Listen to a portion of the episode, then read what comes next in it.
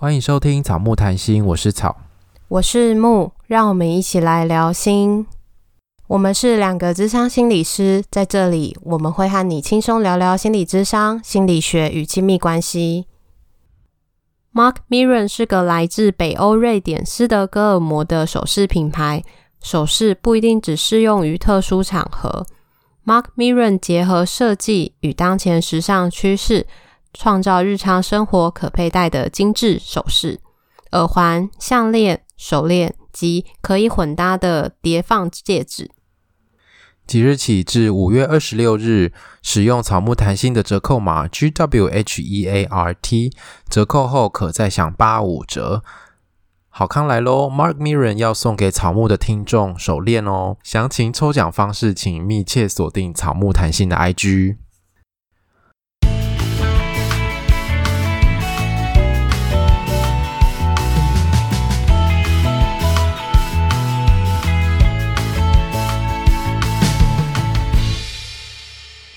本集音乐由 OU Music 提供。我刚刚不想念成草木谈熏，然后我就赶快再念一次。好哦，好，我们今天就是来闲聊，因为我们最近真的太忙了，然后。应该是我们的大纲呢，就是要花时间再阅读一下，所以我们下礼拜 再来录那个下礼拜的部分，这样啊。我们这礼拜呢，就是先来讨论一下我们最近生活中发生的事情。因为我知道，就是有一些听众啊，可能觉得我们每一周试出节目的陪伴对他们来说很重要，所以我们想说，虽然说我们好像在产出内容上面会比较吃紧一点，但是我们还是希望说，可以，我们还是每一周有固定的产出，可以陪伴大家。哦，好贴心哦！自己说哈，我觉得只要停一周就会偷懒。对，所以我们为了维持这良好的习惯，我们还是每周都有录音这样子。我们没有每周录音啦，我们有每周上架。对对，我们其实每周有上架。但虽然我们今天是闲聊，可是其实我们想透过闲聊的是让大家去有一个经验吗？就是我们生活中遇到的事情，然后我们自己其实也都会去思考，在这些事情里面，我们自己的感受或者是我们的状态，就像是一个自我觉察的过程吧。没错。就是我们可以分享一下我们平常在生活中是怎么样自我觉察的，因为这些事情真的都很小，可是其实心里面会有很多的感受或者想法会冒出来，可是有时候可能太忙了，或者是不习惯去觉察，就会有一点错失掉这些很很细微的东西。所以今天就跟大家聊聊，诶，可是那好像是你的部分诶，因为我的部分好像不是。没关系啊，反正都聊。今天就是一个。我们就闲聊，然后看到最后会聊出什么东西。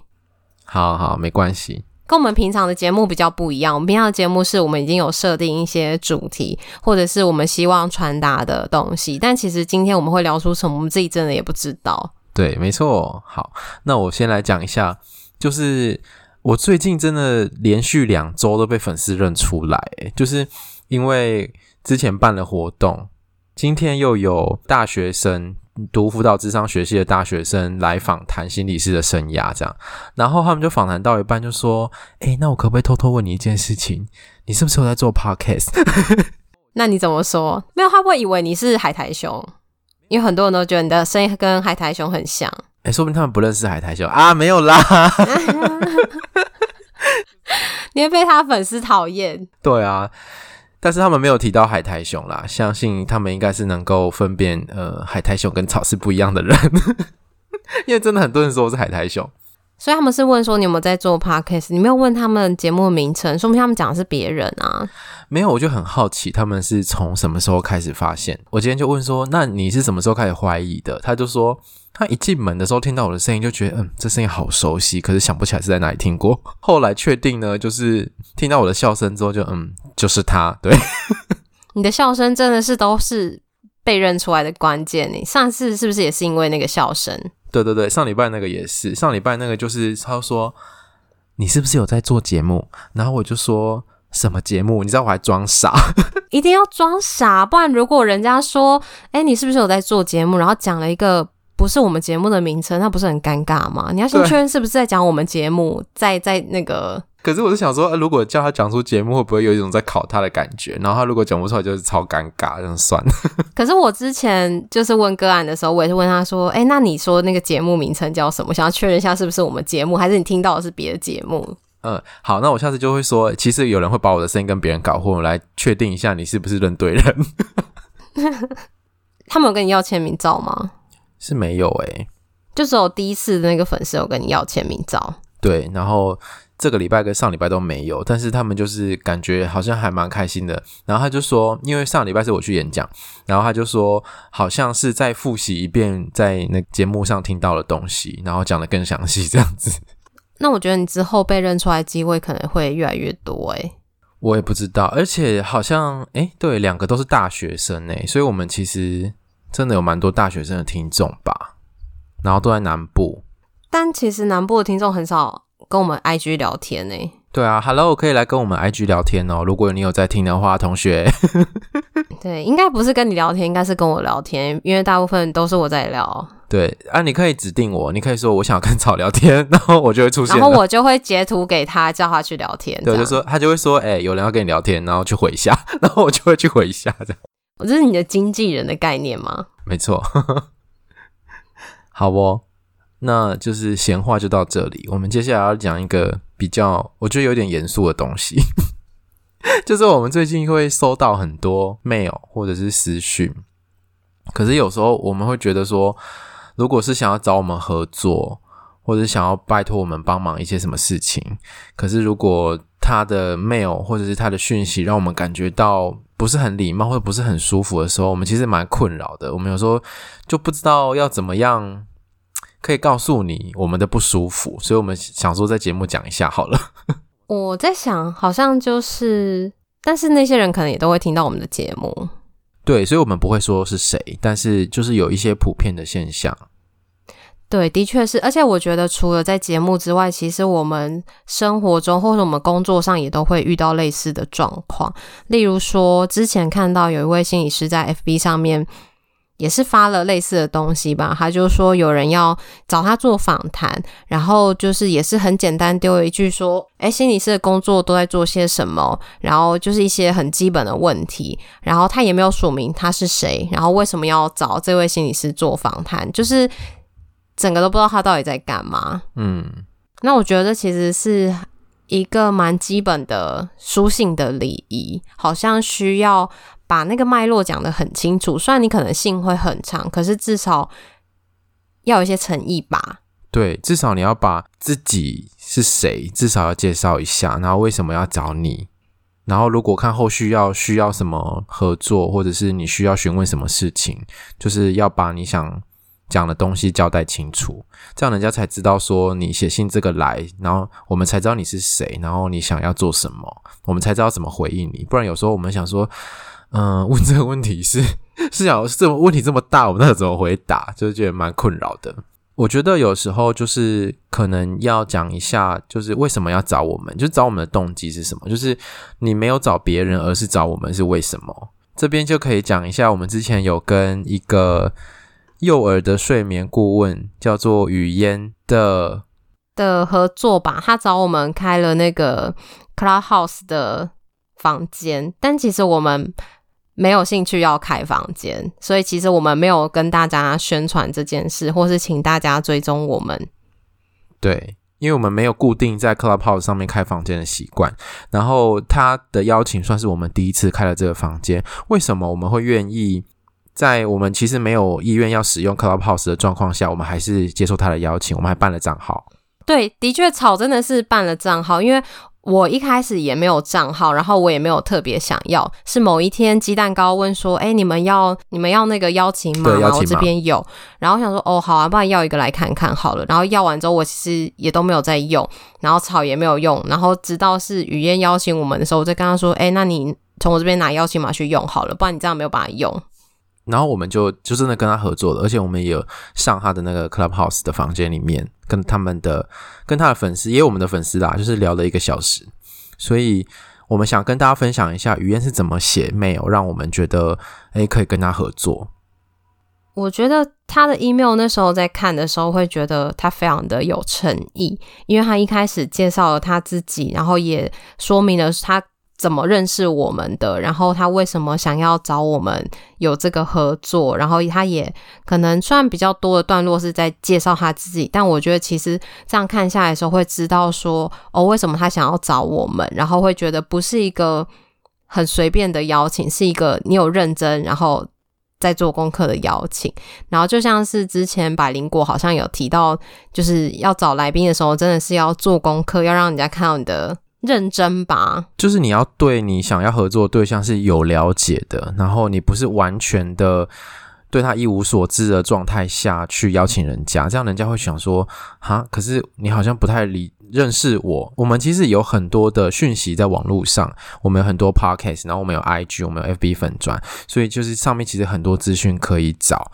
可是如果你对这些东西完全都不了解，然后来跟我们接触的时候，我们就会觉得，应该说不知道他的起始点在哪里。对，然后不知道为什么要邀请我们。对啊，因为像是我觉得最近就是偶尔会有一些不是我们听众的人私讯我们，然后我都觉得马上就可以知道他不是我们的听众，因为他问问题的方式，或者是说问问题的内容，你就会想说，嗯，那他应该真的不是我们的听众，因为我们听众大概都会是会跟我们分享他听了我们哪一集，然后有什么样的问题，或者是有什么样的心得想要回馈给我们，会有一个脉络吧。对，他会讲一下，不是听众的话，可能就会说：“哎，我可以问你一个问题吗？”然后就结束了。然后可能等我们发现问他：“哎，请问是什么问题？”的时候，可能他才说是什么问题。然后不然就说：“我可以跟你聊一聊吗？”对，然后就结束了。对。可是等我们看到的时候，又是隔了很久以后。然后我们超级傻眼的，这种请问到底是要怎么回？因为我们在网络上。我们也没有办法真的跟你聊聊，或者是你说可以问问题吗？你也没有跟我们讲说问题是什么，还要我们去问你说，诶，那你想问什么？就觉得其实你可以很，你可以直接一点告诉我们说你想要问什么，这样，所以我们其实很直接就可以分辨说，哎，这个人应该就是没有在听我们节目。然后我还会去反查，我还去就是我们我去那个我们的追踪名单里面把他账号反查，就知道，嗯，真的不是我们听众，就觉得这个假设是对的。然后他还会问一些我们之前节目已经有讲过的东西，那就很明显他没有听我们节目，然后我就生气。所以你都没有回这样？有时候看到的时候想说，这到底是要回什么？先放着。那我回应该没有没礼貌吧？不会没礼貌啊。我就是反问他在干嘛这样子。对对对，但是就会让他知道说他很没头没尾的那种感觉。哦、呃，因为我记得我问的话，我会问说。呃，请问你是我们的听众吗？然后还是说，因为我想要知道那个起始点，例如说是我们听众的话，他可能听过我们的节目，然后知道我们对智商的一些东西，他可能比较有概念。可是如果不是我们的听众的话，我们可能就要假设他是从零开始，嗯，就是那个回应的方式好像就会不太一样。对对，就是我们不知道他到底现在是什么状态，而且我觉得有的时候会有一点为难吧，就是。呃，如果是 IG 这种，我觉得社群媒体就算了。可是如果是 email 的话，他如果有一些你觉得他可以在进步，或是在好像可以更有礼貌的邀请的时候，到底要不要告诉他？对，这个真的很为难。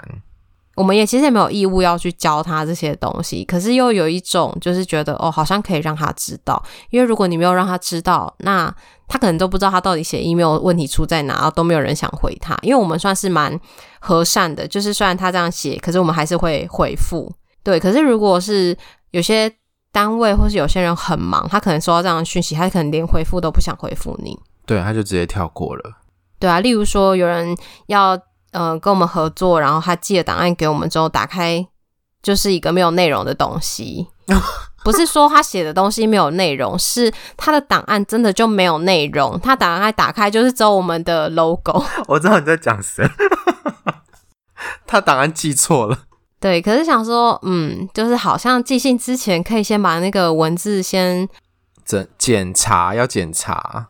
我们想说我们要来讲这个主题，然后我们就想到我们之前跟两个女生还有无所事事的合作，我们就去把那个讯息往前翻，我们怕到时候我们讲别人，我们自己也做这件事就自打嘴巴。对，结果幸好我们很有礼貌。对啊，我们还好啊，我们就是会跟他讲说，诶，我们在。哪里？然后听了你的哪一集节目，然后发现你讲了什么什么东西啊？我们对这个东西很有兴趣，问他有没有合作的机会这样子。然后如果他有回，那我们就会再敲，我们再敲进一步的细节，看是要呃讨论访谈大纲，还是要约讨论的时间啊什么之类的。然后或是要不要加赖换个联络方式之类的。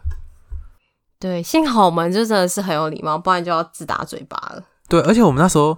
我们两个还在那边讨论说要怎么样去邀请人家比较有礼貌，然后我们还在那边拟稿，对，然后那边改来改去。两个女生回我们说我们超级兴奋，真的，那时候好久以前了，真的好久以前了。天啊，现在想起来就觉得好青涩。现在已经长大了，就是好像邀请的这件事情已经比较上手，就比较不会那么紧张，好像也可以知道怎么打。对，然后知道怎么打。会比较让对方感受到我们想表达什么，然后以及我们想要找他的那个诚意，这样。对。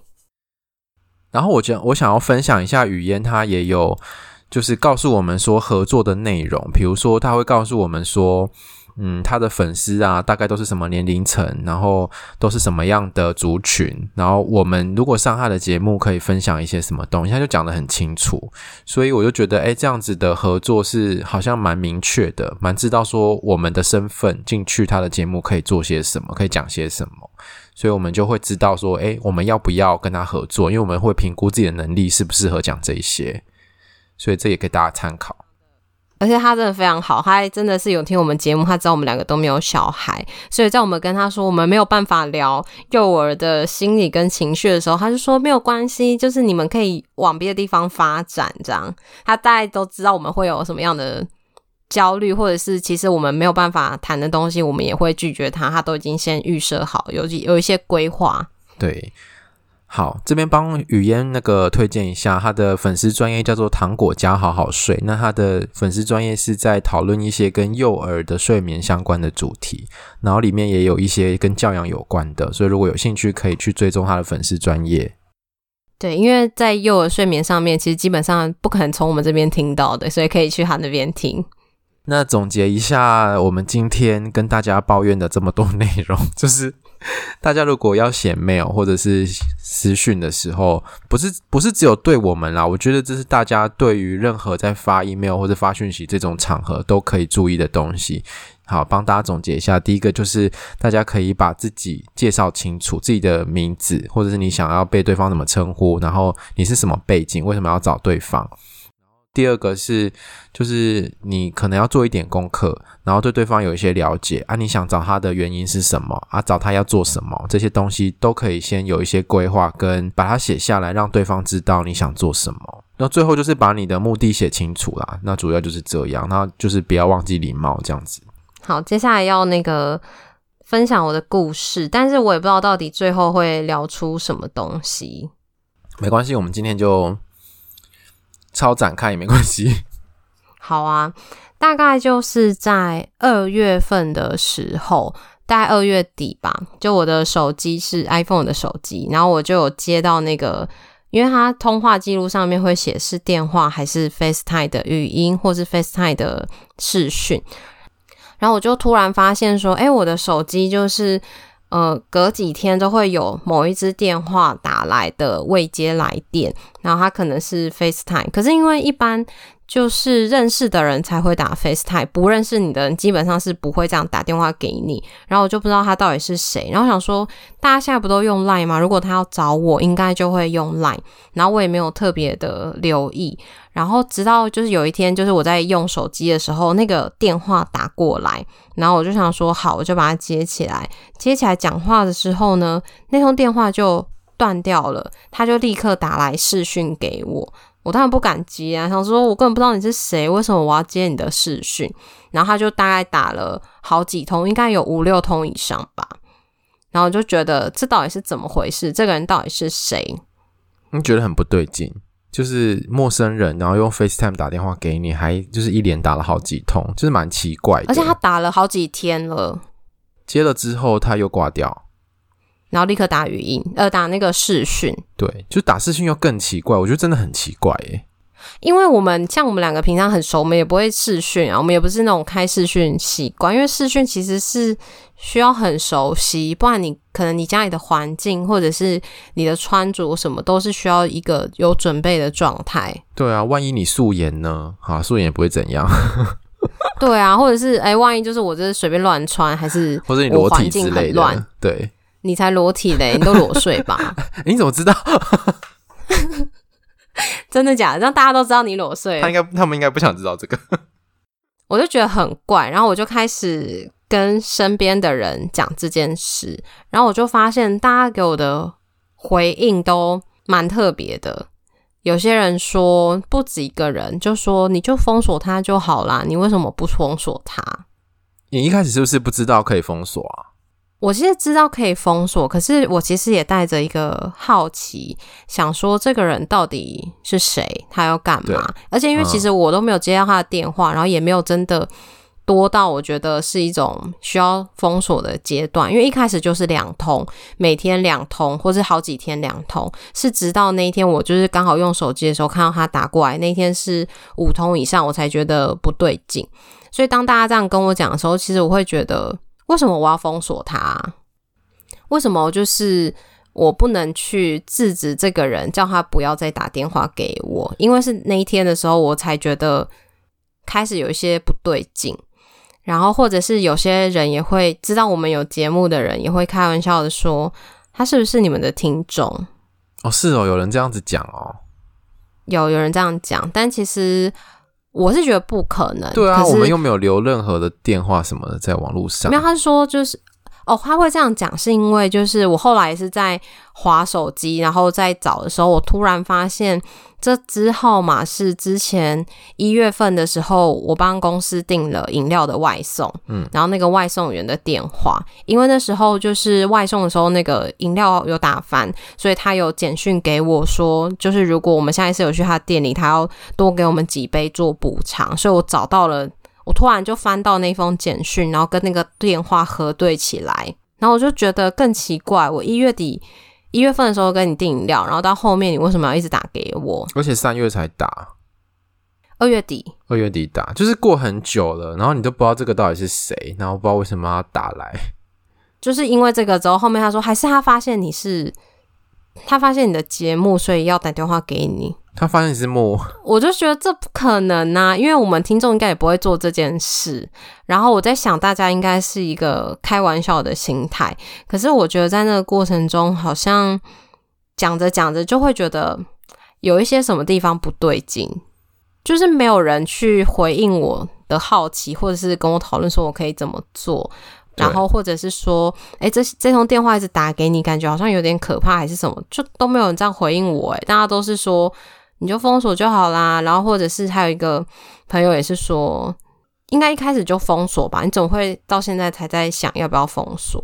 嗯，可是我当下就有一种被指责的感觉。对啊，为什么要这样说？就好像是那个呃，我被骚扰是我穿太少还是什么的那种感觉。对，就是好像是他已经骚扰你，你还不封锁他，是为什么？你为什么不保护自己的那种感觉？可是，对，没错。我觉得这种状况下，好像你贸然的封锁之后啊，你如果不知道他是谁，然后他用其他地方式再继续骚扰你，或是之后的骚扰如果是更更加倍的，或是更侵入式的，就是会让你更压有有压迫感的那一种，那不是更可怕吗？对。然后后来我就是觉得，哎，为什么大家都这样跟我说？我就是一股。气吧，然后我就是去打电话到那个店里，然后跟他说，请他帮我查这支电话到底是谁的，然后我也告诉他发生了什么事情。嗯、然后我觉得是在那个，因为那店员也听不太懂我在讲什么，然后我觉得是在那个陈述的过程里面，我越讲我越觉得可怕。可是我其实一开始没有觉得可怕，嗯，但是其实这个过程当中，你会发现对方在。暗，然后你在明，然后你又不知道他的动机又要做什么，可是他好像掌握了你的某些资讯，真的蛮可怕的诶。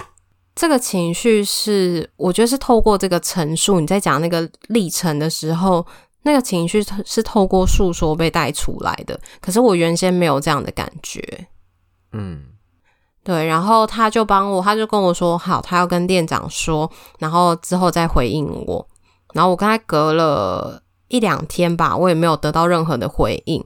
然后我就找了他们饮料店的总部。然后就刚好找到他们的 line，想说哦，假日也不会有人看，没关系，我就传，然后看他们会不会处理。然后我就传给他之后，他也问了我的电话，然后就是要帮我查。嗯，然后他有，我觉得那个总部他是有同理我的，他就有告诉我说，哦，就是很抱歉让我遇到这件事情，然后他们会查明到底是发生什么事，然后给我回复。嗯，然后也跟就是他有大概同理我的感觉，说这样其实蛮可怕的。然后我就觉得，对，我也觉得很可怕。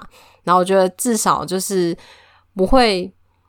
一种在害怕的感觉，然后又要生气，你们这些人的好像不理解的那种回应吧？对。啊，所以他后来有给你回复吗？他后来就是请他有打电话到那间店，然后请店长回复我，然后后来店长说他发现那个电话是他小孩打的。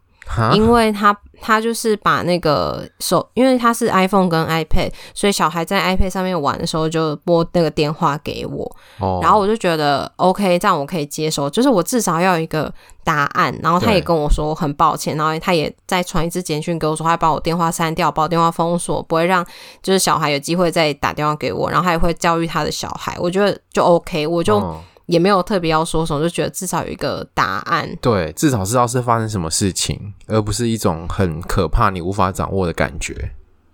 因为我那时候在跟你讲的时候，我好像在问你说：“哎，我要不要打电话去那个店家问？”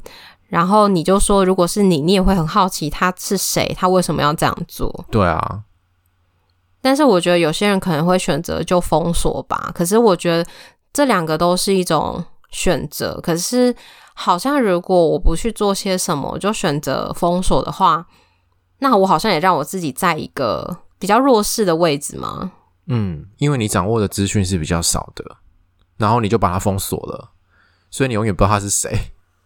对，而且这件事情好像就搁在那边，你不会知道答案，你就可能会一直觉得哦，有一件这件事情，可它可能不会很严重，然后也不会是怎么样，可是就是有一个东西在那边。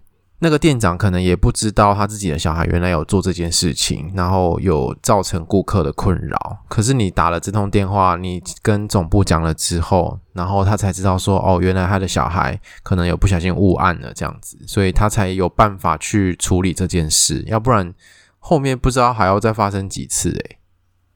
而且我在想说，为什么他们店的员工没有告诉他我有打这通电话？但我后来觉得算了，我也不想再去。管他们制度的问题。诶，不过我觉得就是这个故事里面蛮有趣的是，你一开始其实还没有那个很害怕的感觉。那你是嗯，应该说后来回头来看的话，你会觉得说，诶，一开始可能那个很害怕的感觉是潜藏在心里比较深处，然后没有马上被觉察到的吗？我觉得那好像是一开始也没有觉得是害怕，就觉得是好奇。嗯，然后想说这个人到底是谁？他要干嘛？因为我也是到很多通之后往回通联记录去看，才发现说，哎，这个人好像不止打过一天了，他打过好几天。然后到底是要干嘛？就是有一个好奇。嗯，然后那时候我觉得是在跟店员讲说。这通电话的确是你们店里打来的，因为你们这通电话有简讯给我，然后我不知道你们要干嘛，可不可以请他不要再做这件事了？这样子很让人家很困扰，而且打了很多天，打语音、打视讯，然后这我就觉得是一种骚扰。然后我觉得应该是在讲这个过程中，就是那个感觉好像有一点被带起来，因为原本就是一个好奇，嗯，所以是透过那个讨论。的那个过程当中，慢慢又发现说，哎，自己有这个情绪，也的确是有意识到说，在这个状况下，好像是不那么安全的。如果我没有打电话去做这个陈述，我觉得我应该也不会觉得是恐惧吧。嗯，这真的蛮奇妙的，就是你透过了讨论之后，你更掌握了自己的状况，于是有一些情绪也会跟着跑出来。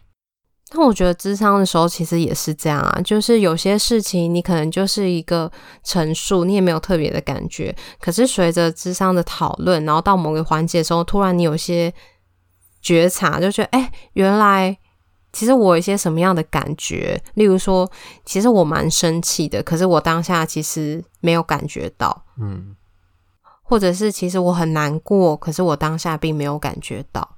对，可是你后来事后回想的时候，你会发现，诶，其实是有那个感觉，或者是你在陈述一次那件事情的时候，你当下会有那个感觉，可是你可能会觉得，诶，之前好像没有出现，这些都是蛮常见的状况。对，然后我也在想说，为什么我要去做这件事？因为大家给我的回应都是封锁，所以好像是大家面对这件事情都会选择直接封锁比较快，就是你按个按键，几秒钟就会解决的事情。那为什么我要去打电话？因为我打电话要陈述，而且我其实那时候还有整理，就是他从几月几号到几月几号打电话给我几通，然后那个截图我都有先整理下来，我才去打电话，所以其实也需要花一些时间。嗯，收收证的概念这样，对。可是我真的不知道为什么我要去做这件事，可是我就很想要去做这件事。我觉得在这边好像可以讨论的是你的其他朋友给你的回馈，就他们回应你的方式，好像就是直接给你一个建议。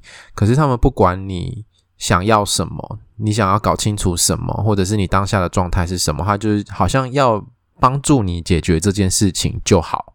对，可能他们他们也不知道我要干嘛，就是我讲的这件事。但我讲这件事，其实，呃，我是想说，哎，我最近接到，我那时候应该是想说，哎，我最近发现有一通电话，他一直打给我，我不知道是怎么回事，我好像是这样开头，然后大家就开始继续讲。可是像我们之前提过的陪伴，大家都会是直接给你建议，可是好像也没有人问说，那你还好吗？对啊，那你的感受是什么？对，或者是有什么是需要帮忙的吗？我觉得有时候会给建议是很人之常情的做法。你可能会跟他讲说啊，你就可以把它封锁啊，这样。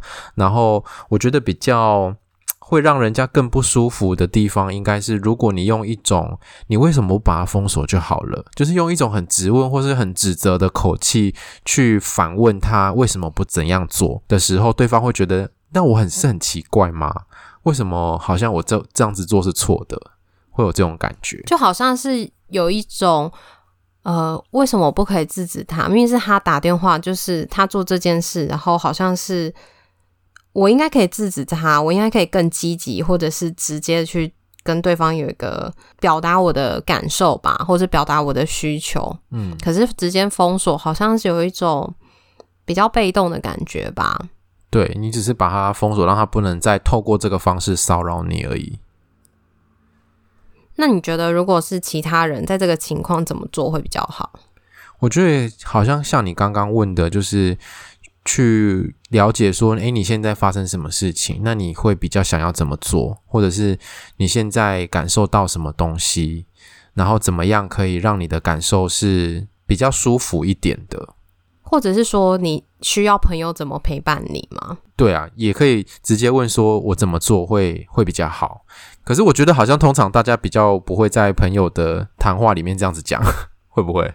好像也是。可是我觉得这其实可以说，因为如果你不知道，例如说朋友传给你的时候就说，诶，让人感觉很可怕，诶，那你现在还好吗？那你有想要怎么做吗？那你需要我跟你讨论吗？还是什么的？嗯，还是你要我陪你去反应吗？还是我们要上网找一些资料吗？还是怎么样？对，就是一个关心跟陪伴，而不是要他照你的方式去做那种感觉。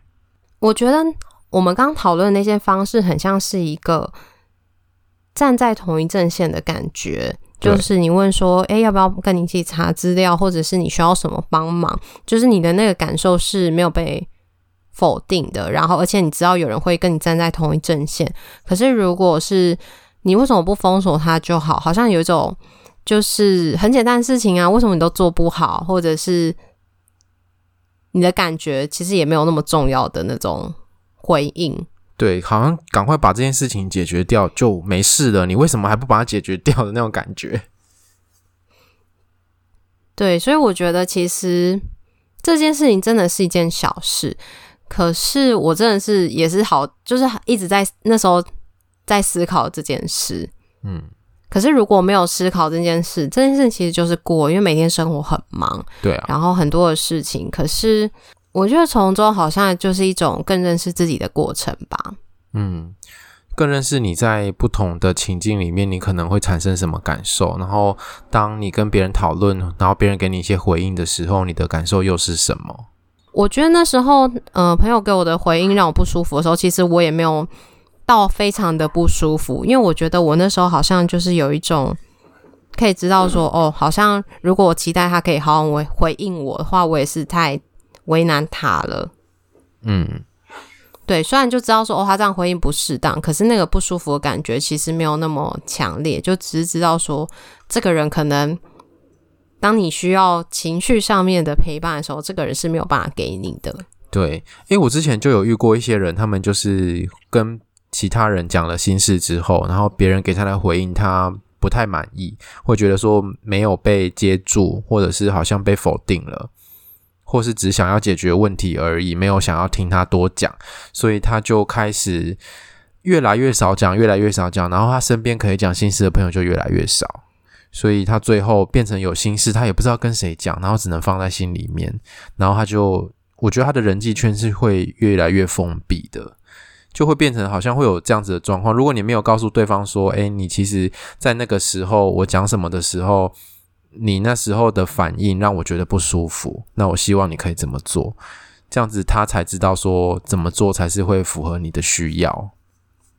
而且这样其实可以表达的话，代表那个关系也是稳固的，因为你可以跟你的朋友说他怎么做会比较好，或者是表达你真实的感受。嗯，有很多人很怕说，诶，表达真实的想法，就是说，诶，你让我不舒服了，表达这些东西好像会伤害了关系。可是其实有时候你在关系里面能够讲这些事情，代表你的关系是很安全的，让你是可以讲真心话的，不是只是表面而已。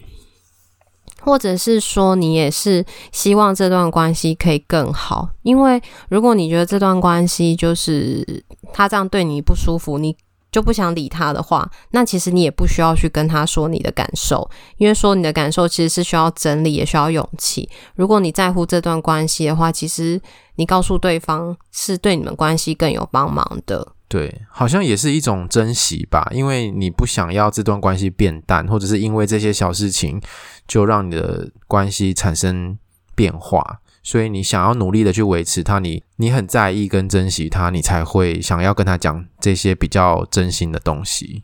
结果没想到这样子也是可以聊了一段时间，是不是？我现在有二四十几分钟。对啊，原本还想说你可以聊你过年打扫你阿妈的那个事情。我本来有想过，可是我想说，哎，那个好像主题不太一样，算了。那你就简单分享好了，这也是你的那个啊觉察的历程啊。不过我想说，就是之后如果有讲到家庭的主题，我再来讲。好啊，不然就下次再讲好了。好，我应该还记得啦。好，我有我我记得这件事。有。好啦，那今天就差不多这样喽。好啊，那我们好像这个也不知道怎么结论，对不对？对，结论就是没有结论。有啦，我想到了，结论就是自我觉察，从每天的小事情开始。嗯，其实这些感受可能是很细微、很难发现的。可是如果你认真的回想，或者是跟别人讨论起来的时候，可能会再发现一些新的感受。那这就是自我觉察，在每天的日常里面，我们可以。更了解自己的地方，就带着一种好奇，像我一样，就是好奇自己为什么会这样，或者是好奇为什么有这个感觉。